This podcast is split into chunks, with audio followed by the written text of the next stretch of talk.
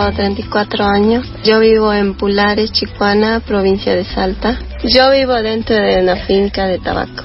Mm, mi primer trabajo fue trabajar en el tabaco. Tenía 13 años. Diego, 23. Mi primer trabajo fue cosechar tabaco, pero a los 11 años. Mi nombre es Florencia, tengo 27 años, soy de Ovejería, Monterrico, provincia de Jujuy. Mi primer trabajo fue eh, en el campo, trabajaba en las vacaciones, 15 años. Ignacio, sí, me acuerdo muy bien que de los 8 años yo al lado de mi papá cosechaba algodón, Escuchamos el muestreo del trabajo 100 años, 100 voces, el trabajo infantil en primera persona, un informe que realizó la Organización Internacional del Trabajo al cumplirse un centenario de su creación. Se tratan de 100 testimonios de todas las provincias de Argentina que representan los impactos del trabajo infantil. El 12 de junio se celebró el Día Mundial contra el Trabajo Infantil. Este día se empezó a conmemorar a partir del 2002 por impulso de la Organización Internacional del Trabajo para concientizar sobre la problemática. Por el lado de la Organización de Naciones Unidas, se declaró al 2021 como el año internacional para la erradicación del trabajo infantil para que deje de existir eh, esta actividad antes del año 2025. Según la UNICEF, uno de cada diez niños y niñas en todo el mundo está en situación de trabajo infantil. Y para conocer un poco más sobre esta problemática y también conocer más también sobre esta campaña que fueron llevando adelante, estamos en comunicación con Gustavo Ponce. Él es especialista en trabajo infantil de la Organización Internacional del Trabajo. Hola Gustavo, ¿cómo estás? Carlos y Sofía, te saludamos al aire de FM La Tribu. Hola, buenos días, ¿cómo están ustedes? Bien, muy bien. Eh, quizás eh, un poco pudimos eh, también eh, conocer y hubo un, poco de revuelo alrededor de, de, lo que fue el Día del Trabajo Infantil por algunas declaraciones que vimos en, en redes sociales justamente eh, por parte de un, un diputado de la oposición en contra de un, una declaración que tuvo el INTA sobre eh, el trabajo infantil en el sector agropecuario. A partir de, allí vimos lo naturalizado que está muchas veces y lo oculto detrás de, de actividades familiares que se presenta el trabajo infantil, pero también sabemos que esa no es la, la única forma en la que se ve el trabajo infantil hoy en día acá en Argentina. Eh, seguimos, eh, estamos en el 2021, digamos, y todavía seguimos teniendo representaciones de este tipo de trabajo. ¿Cómo es que se da? ¿Cómo es que lo ven desde la OIT? Y también cómo es que vieron estas declaraciones que naturalizaban un poco eh, el trabajo infantil en la, en la agricultura. Bueno, eh, en principio eh, sin asombro, porque es un pensamiento mucho más extendido del que uno cree. Eh, es un debate, digamos, que, que, creemos que hay que dar acerca de, las representaciones eh, sobre el trabajo infantil, o sea, si realmente es un problema o no lo es. Para, para la OIT sí es un problema grave, Tal es así que eh, no existe trabajo decente para los adultos eh, si no hay, eh, si los niños están trabajando, o sea, si los hijos trabajan, si hay trata, si hay trabajo esclavo, obviamente no hay trabajo decente. Entonces, para nosotros es un tema central, para la legislación Argentina también lo es, es muy clara, por debajo de los 16 años el trabajo infantil en la Argentina está prohibido y además es delito. ¿Eso quiere decir que con eso solo se modifica la realidad? No. Eh, por eso es súper importante este mensaje que llevan ustedes desde los medios y las campañas de comunicación, donde uno dice, bueno, es necesario volver a insistir en estos puntos y bueno, mensajes como estos claramente nos dicen o indicadores como estos nos dicen claramente que sí, que es muy importante mantener un, una conciencia de que realmente el trabajo infantil eh, daña el desarrollo de los niños y niñas. Gustavo, eh, la ONU declaró el 2021 como el año internacional para erradicar el trabajo infantil. ¿Qué significa esto? ¿Hay un real compromiso de los estados para terminar con esta explotación y más en un año donde, bueno, la pandemia del COVID sigue a nivel mundial?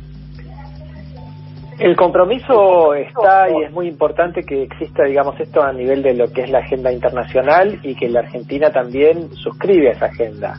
eh, Argentina suscribió a, los Objetivos de Desarrollo, eh, donde una de las metas es para el 2025 que no haya más trabajo infantil ni más trata.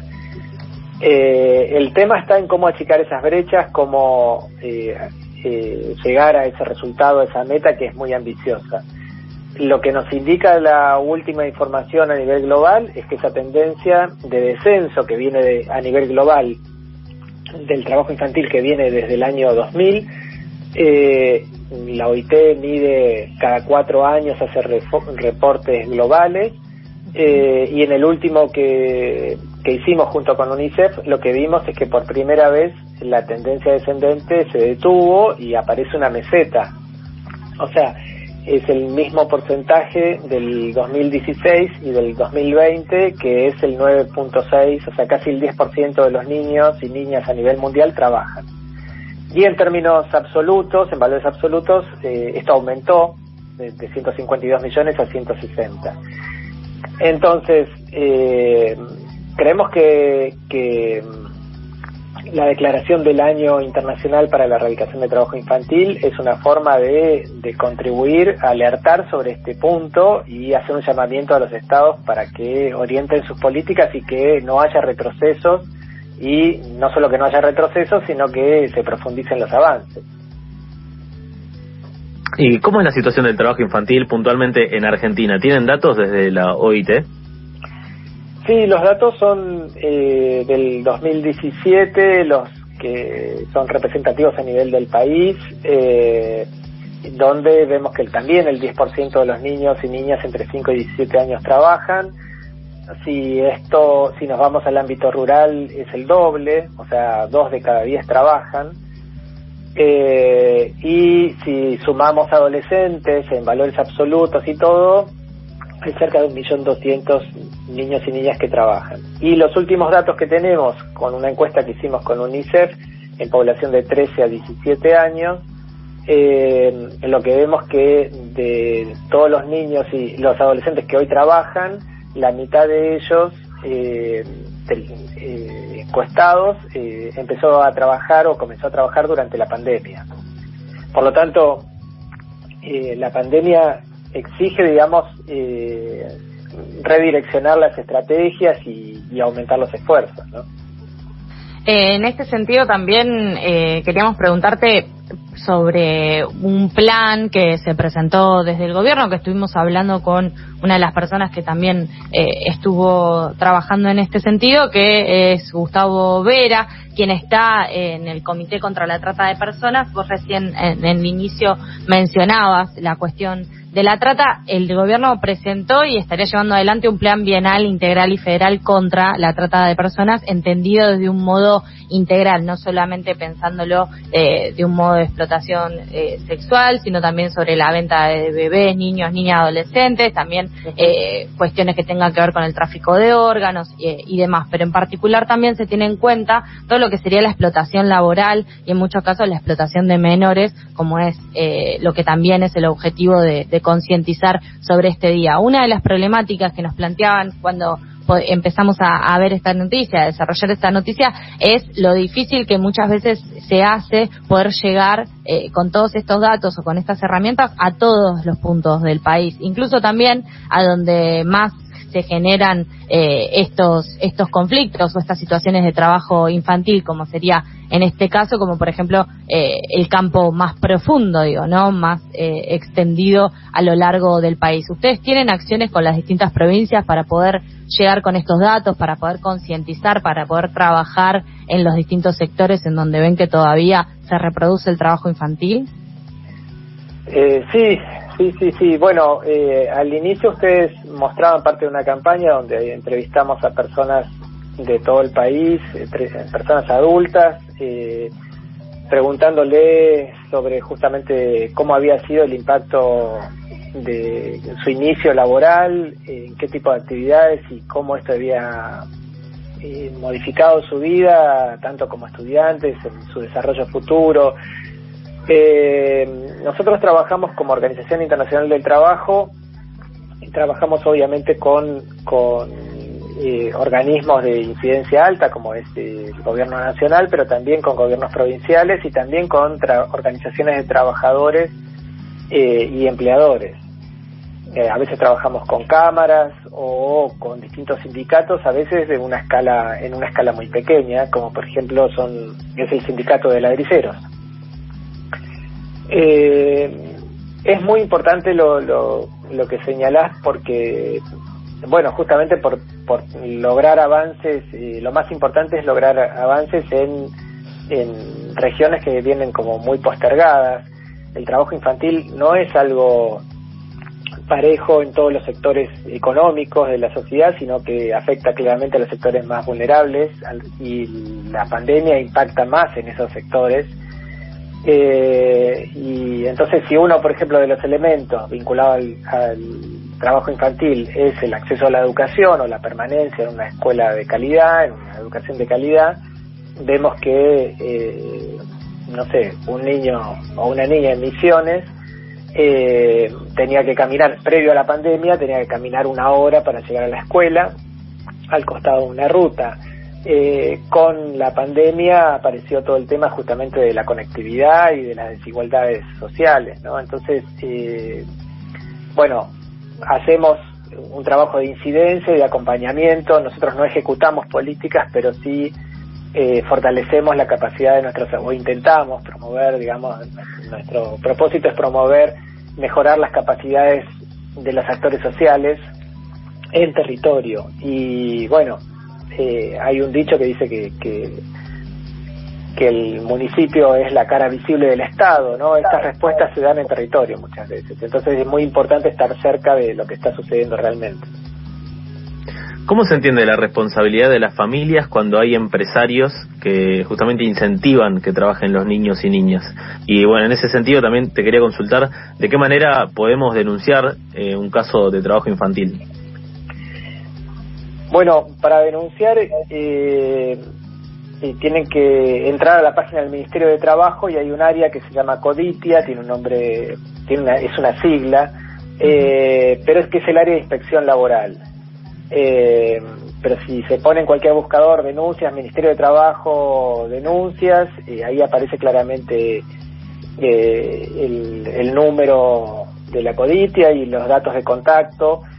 Eh, pero la denuncia es solamente un elemento. Eh, creemos que, como decía, digamos, el trabajo infantil es un fenómeno complejo. muchos de las de los niños y niñas trabajan eh, con sus padres, más de un 60, 70%.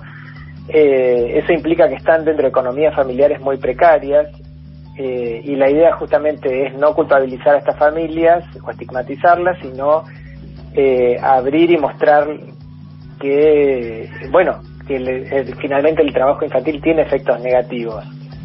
Entonces, el compromiso de la ciudadanía, digamos, me parece que en primer lugar es informarse sobre estos temas, eh, tratar de suspender los juicios de valor que consideran que el trabajo infantil eh, favorece eh, la, la, el disciplinamiento de los niños y que los lleva, los aleja de, la, de las drogas y del mundo del delito. En realidad, eh, lo que fortalece a un niño es permanecer en la escuela y ser cuidado por los adultos, no trabajar tempranamente está clarísimo que el trabajo infantil impacta negativamente en la trayectoria escolar.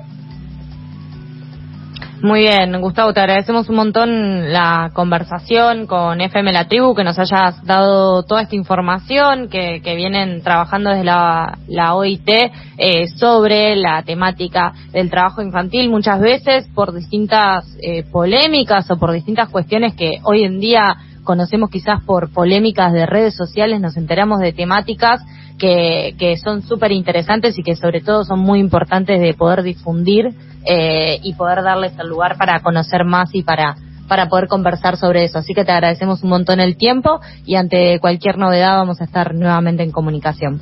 Bueno, quedamos a disposición. Muchas gracias por, a ustedes. Pasaba Gustavo Ponce, especialista en trabajo infantil de la Organización Internacional del Trabajo, para hablar justamente eh, sobre eh, el trabajo infantil. El 12 de junio se celebró el Día Mundial contra el Trabajo Infantil, el 2021 es el año internacional para la erradicación de este tipo de trabajo, para que deje de existir esta actividad antes del 2025. Seguimos en Instagram, que tenemos Instagram.